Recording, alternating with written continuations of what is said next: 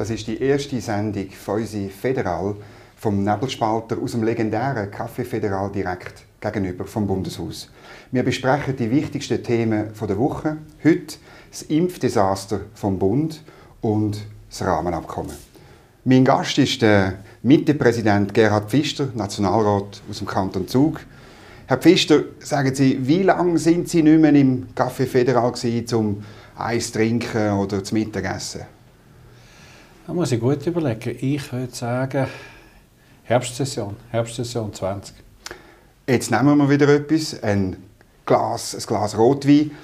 Einen, wo Sie sich gewünscht haben, den Piemonteser von Angelo Gaia. Sagen Sie mir, äh, was ist Ihre Beziehung zum Piemont und zum Rotwein aus dem Piemont? Meine Beziehung zum Piemont und überhaupt zu Italien ist äh, familiäre. Ich habe einen Teil von meiner Familie, die in Piemont wohnt, die in Turin wohnt und lebt und arbeitet. Ich habe äh, einen Teil von der Familie, die in, Vent in Ligurien wohnt, in Ventimiglia. Das, ähm, das äh, ist, ist, ist sehr familiär, wenn man das denkt. Wunderbar, zum Wohl. Sehr zum Wohl. Rund um die Scheibe, die wir zwischen uns haben. Genau, muss man auch erwähnen. Jawohl.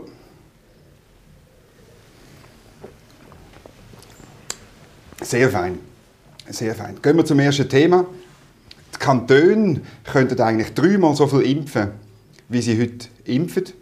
Das Problem ist, der Stoff fehlt. Und der Herr Berse sagt auch, solange die Impfkampagne nicht vorwärts geht, können wir keine Lockerungen machen. Ähm, schaffen wir die Impfung bis Ende Juni von allen denen, die sich impfen wollen? Eine der grossen Schwierigkeiten der Pandemie ist das Erwartungsmanagement, das der Bundesrat muss betreiben muss. Er wird manchmal äh, selber Opfer von den eigenen Ankündigungen. Ich wäre an seiner Stelle sehr viel vorsichtiger gewesen. Man muss aber auch sehen, wenn, äh, das ist kein Trost, man muss doch schon sehen, wenn man vor einem Jahr gesagt hätte, innerhalb nach einem, einem Jahr nach dem Ausbruch von der Pandemie sind vier, fünf verschiedene Impfstoffe weltweit äh, produziert, weltweit verfügbar, dann hätte man gesagt, das ist, äh, das ist ein Erfolg. Die Schwierigkeit besteht jetzt einfach darin, dass die Ungeduld in der Bevölkerung größer wird dass die Müdigkeit zunimmt, mhm. äh, erleben wir auch im Parlament. Und dass wir aber doch eben auch vor einer dritten Welle stehen. Die wird kommen und offen ist, welche Auswirkungen dass die dritte Welle haben wird, äh, insbesondere auf die Situation in den Spitälern.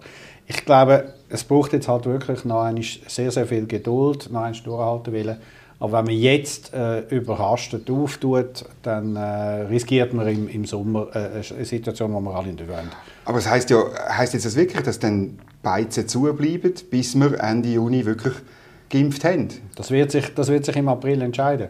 Ich äh, hoffe es nicht. Ich, ich gehe davon aus, dass wir im Mai, wenn, wenn, wenn das alles so eintrifft und wenn die Überlastung der Spitäler kann abgewendet werden dass man im Mai auch mit zusätzlichen Impfungen, die man bis dann wird haben, äh, durchaus vielleicht den einen oder anderen Außenraum sicher kann öffnen. Aber Restaurants sind epidemiologisch halt äh, Räume, wo Leute äh, zusammensitzen über einen längeren Zeitraum ohne Maske. Mhm. Und das ist, das ist epidemiologisch das, was eigentlich zu verhindern ja, Aber jetzt müssen wir schon noch mal darüber reden. Warum ist der Stoff nicht da? wo wir bestellt haben, haben wir zu spät bestellt. Wir haben relativ wenig bestellt. Wir haben Impfstoff ähm, zugelassen, wo wir gar nicht bestellt haben. Und einen anderen, wo wir bestellt haben, haben wir bis jetzt nicht zugelassen. Also das, wir müssen nicht nur über das Erwartungsmanagement reden. Ja, man muss, man muss auch sehen, dass es relativ schwierig ist, rechtzeitig zu bestellen, rechtzeitig bei der richtigen Firma und dann auch noch zum richtigen Preis. Die Firmen haben durchaus auch äh, ein gewisses marktwirtschaftliches Verhalten. Klar. Sie warten auf den Preis, sie warten, schauen, wer, wer zahlt den besseren Preis. Dort hat der Bundesrat sicher nicht, nicht alles richtig gemacht, nicht alles richtig verhandelt. Ich bin aber doch zuversichtlich, dass wir äh, im frühen Sommer oder im Sommer dann wirklich eine Situation anbringen, wo alle, die sich impfen lassen wollen, mhm. das auch können. Sie haben den Preis angetönt. Ich meine, es ist bekannt mittlerweile, dass Großbritannien und Israel äh, mehr gezahlt haben, rund doppelt so viel, schätzt man, oder? Aber das hätten wir uns ja auch können leisten. Die Taskforce sagt, ein Tag äh, Beizen-Lockdown kostet 100 Millionen, so rund, oder? Das hätten wir locker mögen zahlen, wenn man dann früher könnte wieder auftun. Ja, das ist richtig. Oder? Es ist eine Frage, hätte man können früher auftun, wenn man zu einem, tief, zu einem höheren Preis eingekauft hat, dann hätte man vielleicht äh, äh mehr Medikamente, mehr Impfdosen. Also, äh, das sind alles Fragen, wo man wo Sie und ich nicht, können, nicht können überschauen können, wo man aber muss aufarbeiten muss, woran das gelegen ist. Letztendlich muss ich aber schon sagen, äh, wir müssen alle daran arbeiten, dass es im Sommer einigermaßen wieder eine normalere Situation gibt und dass wir im Herbst dann nicht wieder in eine, in eine vierte mhm. oder fünfte Variante mhm. äh, Aber es nimmt mich schon ein Wunder, Sie sagen aufschaffen, wer wird das denn machen? Macht das Parlament? Äh, oder? Ähm, es ist Bund, die Bundeskanzlei hat den Auftrag schon lange. Sie macht auch, sie, sie hat die erste, die erste Phase von der, von der Pandemie auch schon durchaus einen Bericht darüber abgeliefert, dass wieder laufende, man muss laufend schauen, was kann die Exekutive verbessern. Das Parlament ist äh, meines Wissens bereits jetzt dran, in den verschiedenen GPKs und so weiter. Da gibt es vieles aufzuschaffen. Oder? Man muss, wenn man es ein bisschen aus der Distanz anschaut, wird man sehen, dass viele Fehler vermeidbar sind und viele Fehler äh, man erst im Nachhinein festgestellt hat, dass es ein Fehler ist man muss einfach mal schauen, wenn man jetzt zum Beispiel schaut, wie Taiwan die Situation mhm. bewältigt. Taiwan hat die, die Situation außerordentlich gut äh, bewältigt, ist eine Insel, ist vielleicht auch noch ein bisschen einfacher. Mhm. Aber warum hat Taiwan jetzt die Covid-Pandemie besser bewältigt als, als eine erste Pandemie, die sie auch schon hatten? Das ist gerade die Antwort. Oder? Sie haben das schon mal durchgemacht. Sie haben vor vier oder fünf Jahren SARS gehabt. Genau. Dort sind sie sehr stark dran gekommen und haben konsequent und dort haben sie es nicht richtig gemacht, haben die, die Pandemie nicht richtig können eindämmen oder nur nach grossen Schwierigkeiten. Jetzt haben sie, haben sie daraus gelernt und das muss die Schweiz auch machen. Mhm. Wer, also, wer trägt am Schluss die Verantwortung, die politische auch, für das, was passiert ist? Die politische Verantwortung trägt im Wesentlichen der Bundesrat. Mhm. Ich war immer der Meinung, gerade weil das so ist, äh, sollte das Parlament äh, das mittragen, was es auch verantworten kann. Wir können das Parlament verantworten, wie viel Geld muss gesprochen werden, welche Rahmenbedingungen für die Krisenbewältigung müssen, müssen äh, getroffen werden oder müssen vorhanden sein. Aber der Entscheid, äh, was in der Pandemie aktuell zu tun ist und welche Maßnahmen das man zu machen hat, die bleibt voll und ganz beim Bundesrat mhm. und er wird, äh, wird sich auch verantworten müssen. Und Von wem? Vor der Öffentlichkeit, mhm. vor dem Parlament und äh, vor, der, vor der Gesellschaft in, insgesamt. Mhm. Ich glaube, das, das, das wird so sein. Und darum äh, wird er sich auch für Fehler müssen verantworten, wird aber auch daran gemessen werden müssen, wie das andere Länder gemacht haben. Mhm. Dann stelle ich fest, dass äh, andere Länder einen weniger liberalen Weg äh, eingeschlagen haben als der Bundesrat, als die Schweiz. Ähm, ich bin überzeugt, wenn wir, wenn wir am Schluss schauen, wie hat es der Bundesrat in der Summe gemacht, äh, wird, er, wird er ein besseres Zeugnis bekommen, als man im Moment äh, von gewissen unzufriedenen Seiten her und auf Social Media kann lesen mhm. Was sagen Sie den Unzufriedenen, denen auch Leute, insbesondere im Gastgewerbe, die, die einfach sagen, es kann nicht mehr so weitergehen, wir haben wirklich ein Problem? Grosses Verständnis äh, und, und die nicht sind, die sind ja nicht eingebildet. Oder? Das mhm. ist, in einer Pandemie sind die am meisten betroffen, die eben Versammlungen von Leuten äh, zu ihrem Business äh, gehören. Das sind Veranstaltungen, das sind Restaurants. Äh, bei den Restaurants ist insbesondere eben, wie gesagt, noch die Situation, dass sie ohne Maske in einem geschlossenen Raum sind. Das ist für eine Pandemie genau das, was, was eigentlich nicht dürfte passieren. Das ist das große Problem. Äh, man muss sehen, dass wir, dass wir viel Geld gesprochen haben. Mhm. Wir haben jetzt im Moment, Jedes Mal mehr. Wir haben, jetzt im Moment sind 80 Milliarden in dem Sinn mhm. gesprochen, bewilligt, verfügbar. Und äh, davon sind 30 Milliarden bereits gebraucht worden. Es wird nicht am Geld liegen, also, sondern es wird eher daran liegen, dass die Hilfe nicht rechtzeitig und nicht zielgerichtet dort nachkommt, wo sie, wo sie gebraucht wird. Mhm. Auch dort trägt das Parlament eine gewisse Verantwortung. Wir haben im Dezember in dem Covid-Gesetz äh, Vorschriften rein, die hätten den Missbrauch verhindern sollen. Das ist an sich richtig. Aber wenn Sie, wenn Sie sehr stark regeln, man hat es fest reglementiert, aus Angst vor Missbrauch und hat damit erreicht, dass es äh, administrativ relativ kompliziert ist, mhm. zu dem Geld zu kommen. Das ist ein Fehler, wo, wo, wo das Parlament muss auf sich nehmen muss. Mhm. Und äh, was sagen Sie, eben, es gibt so einen Gückelkampf, oder die SVP will sofort lockern, oder? Und die SP sagt, nein, man muss, die, man muss es möglichst streng oder vielleicht sogar noch strenger machen, aber wir müssen dafür genug Geld sprechen. Wo ist die Position von der Mitte zwischen diesen Gückel. Die Position von der Mitte ist äh, seit dem Anfang, alle Massnahmen, die nötig sind, muss man ergreifen, muss man unterstützen. Wenn es am Geld liegt, kann es nicht am Geld fehlen. Das ist genug vorhanden. Dass äh, die, die, die Betroffenen sollen äh, auch vom Staat her Unterstützung bekommen. Es ist der Staat, der Unternehmen vorschreibt, ihr dürft nicht mehr geschäften. Ja. Und muss es auch der Staat sein, der äh, für den finanziellen Schaden dann auch aufkommt. Das äh, scheint aus meiner Sicht äh, klar zu sein. Das ist unsere Position. Und bezüglich Maßnahmen und Öffnungen so langsam wie nötig und so schnell wie möglich. Mhm. Das, ist, das ist in einer Pandemie aus meiner Sicht wirklich das, was geboten ist und das ist unsere Position. Das ist jetzt aber ziemlich genau die Position von Alain Berset und von seiner Partei der SP. Wie grenzen Sie, Sie sich dort ab? Äh, die, es geht nicht darum, dass man in einer Pandemie äh, schaut, dass man sich abgrenzt gegenüber mhm. anderen Parteien, sondern es geht darum, dass man in einer Pandemie das Richtige macht. Und äh, ich stelle einfach fest, äh, die SP äh, hat Vorschläge, wo, wo sehr weit gehen, auch was Ausfinanzierungen gehen, wo, wo aus meiner Sicht auch die Selbstverantwortung zu stark, mhm. zu stark wegnehmen von den einzelnen Unternehmen. Auf der anderen Seite muss man eben schon auch sehen, äh, es gibt Unternehmen, die dort durchaus auch widersprüchlich sind, mhm. die in, in, guten Zeiten immer sagen, lasst uns in Ruhe, aber jetzt nach dem Staatsstreit, wo man müsste eigentlich sagen, äh, ein bisschen mehr Selbstverantwortung könnte man auch von euch erwarten. Ähm, von der SVP ist auch da das zu erwarten, was, äh, was sie sonst auch liefert, nämlich nichts zur Bewältigung von einer Pandemie, nichts zur Bewältigung von der Krise, außer dass man dem Bundesrat diktatorisches Verhalten vorwirft. Mhm. Das kann man nicht brauchen, aber das ist ein Entscheid von der SVP-Führung, das so zu machen. Und der ist, das muss man auch sagen, der ist für die SVP erfolgreich. Mhm. Äh, sie, ihre Kommunikationsabteilung verkündet ja, dass die Mitgliederzahlen steigen äh, und dass sie mehr neue Mitglieder haben. Gut, das, das, zeigt, das zeigt, dass das für die SVP funktioniert. Das mhm. ist nicht das, was ich von einer Partei erwarte, wo, wo sich als Staatslager betrachtet. Mhm, mhm. Wir sitzen in einem leeren Restaurant, trinken einen feinen Rotwein aus dem äh, Piemont und Sie sind bei Feusi Federal, einem wöchentlichen Tag über Schweizer Politik. Mein Gast ist der Gerhard Pfister, Präsident von der Mitte. Wir gehen zum zweiten Thema über, zum Rahmenabkommen.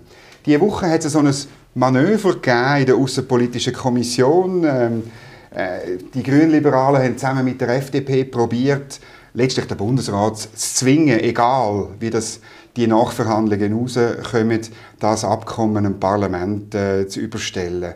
Was, was halten Sie von, so einem, von, dem, von dem Manöver, das da passiert ist? Es ist äh, vorauszuschicken, dass äh, nach meinem Dafürhalten die FDP-Delegation in der Außenpolitischen Kommission nicht repräsentativ ist für die FDP-Fraktion äh, oder Partei schon sondern dass dort ähm, bekennende äh, Rahmenabkommen Befürworter egal wie es rauskommt, Beitrittsbefürworter, äh, Beitrittsbefürworter in letzten Endes drin sitzen. Und das ist nicht eine repräsentative Position. Bei den Grünliberalen habe ich das Gefühl, das ist repräsentativ für das, was sie machen. Sie sind die einzige Partei, die äh, ziemlich vorbehaltlos sagt, mhm. egal was von Brüssel zurückkommt, wir sind für das Rahmenabkommen und werden dem zustimmen, egal ob das jetzt gut oder schlecht ist für die Schweiz. Wir finden das per se eine gute Sache. Und das äh, hat dann, gibt dann manchmal so gewisse Dynamiken in den Kommissionen, wo man versucht, ähm, ja, halt die eigene Position natürlich dann auch durchzubringen. Das ist legitim. Äh, ich persönlich finde es äh, natürlich schon bedenklich, wenn man äh, den Bundesrat will zwingen ein Rahmenabkommen, das er selber nicht unterstützt, mhm. äh, ins Parlament und dann letztendlich vor das Volk zu bringen. Das wäre einmalig äh, staatspolitisch und das kann es nicht sein. Zuerst ist jetzt der Bundesrat gefordert, um Position zu beziehen äh, zu dem, was er als Verhandlungsergebnis zurückbekommt. Und dann äh, muss man schauen, ob das Parlament äh, sich da dazu will äußern, muss sich sicher dazu äußern. Aber äh, äh, eine parlamentarische Bo eine Botschaft für das Parlament und das Rahmenabkommen für das Volk, das kann es nur geben, wenn der Bundesrat klar dahinter steht. Mhm. Was haben Sie das Gefühl, was Beweggründe sind? Also ich meine, eben, Sie haben es gesagt, die, das sind Befürworter letztlich von einem Beitritt, Befürworter von dem Abkommen. Ähm, Sie sagen schon seit relativ lang, das Abkommen ist tot, es hat keine Chance äh, vor dem Volk. Sie sind, glaube ich, einer der ersten, der das so deutlich ähm, geäußert hat. Äh, Geht es da einfach darum, die Beerdigung zu verzögern? Oder was ist der Hintergrund? Also wir haben natürlich gesehen, wenn, wenn Sie parteipolitisch kann ich das äh, den Exponenten durchaus äh, nicht verdenken. Das ist eine parteipolitische Position, dass sie ein Rahmenabkommen äh, in einer Volksabstimmung wollen, äh, zur Debatte stellen dann müssen sie nicht einmal davon ausgehen, dass sie die Abstimmung gewinnen, sondern äh, zum Beispiel eine grünliberale Partei, wo, wo einen, einen Wähleranteil von 7 oder 8 Prozent hat, die wird natürlich bei einer Abstimmung, wo sie die Einzigen sind, die sagen, wir sind total dafür, mhm. werden sie natürlich vielleicht 20, 30, äh, vielleicht sogar 40 äh, Prozent von der Stimmbevölkerung haben. Das ist parteipolitisch durchaus äh, legitim, das kann man so Hat aber nichts mit der Sache zu tun. Hat nichts mit der Sache zu tun mhm. und äh, hat insbesondere nichts mit einer, mit einer Gesamtverantwortung mhm. für, die europäische, für die europäische äh, Diskussionen, für das Verhältnis von der Schweiz zu Europa zu tun. Weil ein Volksnein zu einem Rahmenabkommen, wie auch immer, ist ein, aus meiner Sicht ein Rückschritt und ein Totalschaden, wie man, ein, wie man seinerzeit bei der EWR-Abstimmung mhm. hat. Das wirft das Land noch viel weiter zurück als wenn jetzt der Regierung zum Schluss kommt, wir müssen den Verhandlungsprozess beenden mhm. und das Ergebnis ist nicht befriedigend. Aber genau Befürworter argumentieren umgekehrt. Sie sagen, der politische Schaden, insbesondere in Brüssel, sei grösser, wenn der Bundesrat Nein sagt, als wenn am Schluss das Volk Nein sagt. Was ist da? Ja, das, das, das ist eine Drohung, die ich, wo ich, äh, wo ich so nicht nachvollziehen kann, weil äh, man beurteilt ja dann eigentlich den Schaden aufgrund von der Reaktion von den anderen, wo man vermutet. Und wir sind ja wir sind uns das ja gewohnt, dass der Verhandlungspartner EU äh, einigermaßen kohärent ist. Mhm. Das ist er auch mit den Briten immer gewesen. Äh, und dass er äh, durchaus ein stärkerer Verhandlungspartner ist, als das der, der Bundesrat oder die Schweiz dann manchmal halt ist. Und dass die EU natürlich sagt, äh, es wird uns nicht gefallen, wenn, äh, wenn er da zum Schluss kommt, dass das Rahmenabkommen nicht akzeptabel ist, das gehört zur Verhandlungsposition. Mhm. Das kann letztendlich nicht im Interesse von der Schweiz sein, dass man eine Haltung im Inland abhängig macht von einer Haltung von der EU-Behörde. Das ist der erste Punkt. Der zweite Punkt ist, man täuscht sich, wenn man äh, die Position von Brüssel gleichsetzt mit der Position der europäischen Länder. Äh, schon nur unsere Nachbarn äh, sehen das sehr viel pragmatischer. Und äh, äh ein Vertreter von einer spanischen Regierung zum Beispiel der, der hat gar noch nicht auf dem Radar, dass wir mhm. mit der EU irgendein Problem mhm. sollten haben. Mhm. Was soll man denn der EU anbieten? Was kann man vielleicht der EU anbieten, wenn man sagt, das Abkommen so, wie es jetzt ist, schaffen wir nicht, bringen wir nicht durch? Zuerst einmal hat das Recht, und das soll man zuerst einmal anbieten, auf eine klare Position von der Schweiz. Ja. Da wartet sie jetzt zu Recht ein bisschen lang auf, äh, auf eine klare Haltung von, Etwa drei von der Jahre. Schweiz. Etwa drei Jahre. Und äh, die Frustration, äh, zum Beispiel von einem Herrn Juncker, die mhm. ist nachvollziehbar, weil mhm. der Herr Juncker hat von unserer Regierung immer gehört, wir haben kein Problem, wir werden das jetzt nächstens unterschreiben. Und im Inland haben sie dann plötzlich gemerkt, es geht nicht so einfach. Und das haben sie der EU eigentlich nie so klar gesagt. Insofern hat die EU mal sicher das Recht auf eine klare Haltung von der, von der Schweiz de, bezüglich dem Rahmenabkommen. Und dann hat äh, die Schweizer Landesregierung und haben wir alle auch Verantwortung, das auch als Chance zu sehen. Äh, es, ich, ich erlebe jetzt äh, einfach auch eine Diskussion, die wo, wo, wo ein bisschen führt, wir haben hier ein Problem bei den Äquivalenzen, Emory und so weiter. Wir haben dort ein Problem, dort hat die Wirtschaft ein Bedürfnis. Und die Antwort bis jetzt hat immer geheißen, für das brauchen wir ein Rahmenabkommen. Genau. Und das ist die einzige Ab Antwort gewesen. Und wenn man jetzt davon ausgeht, dass das Rahmenabkommen nicht kommen wird, dann setzt das unter Umständen eben auch ein bisschen äh, Fantasie und, und, und, und ein bisschen Kreativität frei, dass man halt für das Problem, das durchaus bestehen kann, auch eine andere Lösung findet. Welche zum Beispiel? Das Ko Kohäsionsmilliarden? Schauen Sie, ich glaube es nicht, weil Kohäsionsmilliarden haben wir im Inland äh, im Parlament sehr stark damit verknüpft, dass die EU auf Sanktionen und auf strafende Maßnahmen genau. gegenüber der Schweiz verzichtet. Das ist äh, bei weitem noch nicht in Aussicht gestellt mhm. und insofern muss man dort schon äh, den, den, Grundsatz äh, aufrechterhalten. Der Bundesrat darf das gar nicht machen, bevor nicht die EU auf Sanktionen und auf weitere Einschränkungen gegenüber der Schweiz verzichtet, die außerhalb von jeglicher vertraglicher Basis sind. Nein, aber es gibt zum Beispiel, es gibt zum Beispiel das Problem, dass, dass, dass Äquivalenzen dass für, für Produkte in der, im EU-Raum mhm. könnten unter Schwierigkeiten kommen. Und da muss man sich halt zusammensetzen und sagen, okay, gibt es vielleicht eine Lösung, eine politische Lösung, dass wir sagen, die Politik, der Staat ist dafür verantwortlich, dass wir Zertifizierungsstellen innerhalb mhm. von der, vom EU machen mhm. und das unseren Unternehmen zur Verfügung mhm. stellen. Ist aus meiner Sicht eine, eine pragmatische Idee, mhm. wo man jetzt nicht draufkommt oder wo man mhm. jetzt nicht diskutiert, weil man sagt, das löst dann das Rahmenabkommen. Mhm. Wenn Sie die Lösungen mal weg vom Tisch haben, müssen Sie andere Lösungen finden. Aber das ist ja genau das Problem, weil die Befürworter von dem Abkommen immer noch die Beerdigung wollen rauszögern oder vielleicht sogar verhindern, sodass es irgendwie auf Eis gelegt wird oder so, dann wird man gar nie können, ein bisschen kreativ über neue Ansätze reden. Ja, das ist genau das Problem und darum braucht es jetzt einen klaren Entscheid von der Landesregierung. Mhm. Also, wenn die Landesregierung zum Schluss kommt, der Bundesrat zum Schluss kommt, das Rahmenabkommen ist perfekt, und wir, wir wollen das unterschreiben und wir stehen voll und ganz dahinter. Dann soll er eine Botschaft machen, dann kommt es ins Parlament, schauen, ob das Parlament die gleiche Meinung hat, dann kommt am Schluss was Volk. Mhm. Das ist der normale Weg. Wenn der Bundesrat aber zum Schluss kommt, das ist nicht genügend, mhm. auch gemessen an dem, was er eigentlich selber immer gesagt genau. hat, was er will, äh, dann ist es nichts anderes als redlich, dass er sagt, es genügt nicht, wir hören auf mit, dem, mit der Rahmenabkommenverhandlung und gehen dann im Inland und, äh, mit, auf, auf die Kreise zu und schauen, wie wir für die durchaus bestehenden Probleme und Herausforderungen andere Lösungen findet, außerhalb von einem Rahmenabkommen. Da gibt es mehr Möglichkeiten, als man, als man denkt. Das Problem ist tatsächlich, dass im politischen Diskurs die Möglichkeiten gar nicht aufs Tapet kommen, solange man äh, wie das Küngeli vor der Schlange genau. immer auf das, auf das ja. Rahmenabkommen steht. Ja.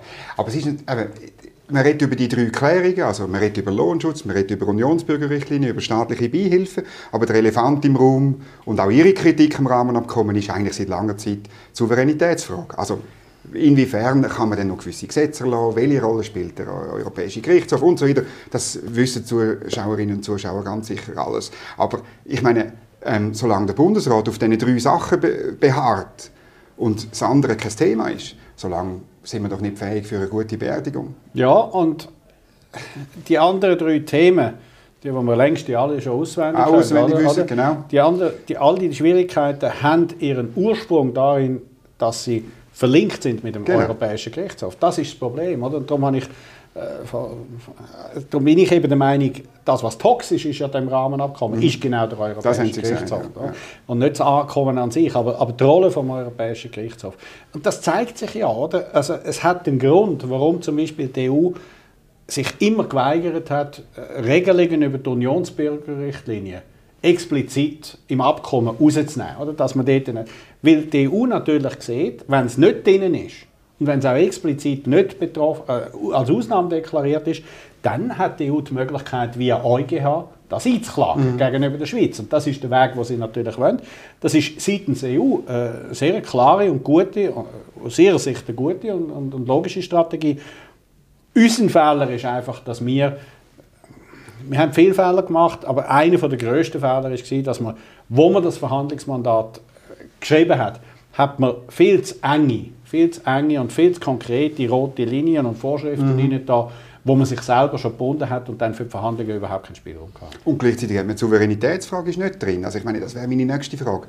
Wer ist denn für das Problem verantwortlich? Ist es der Ignacio Cassis? Sind es seine Vorgänger? Was würden Sie sagen?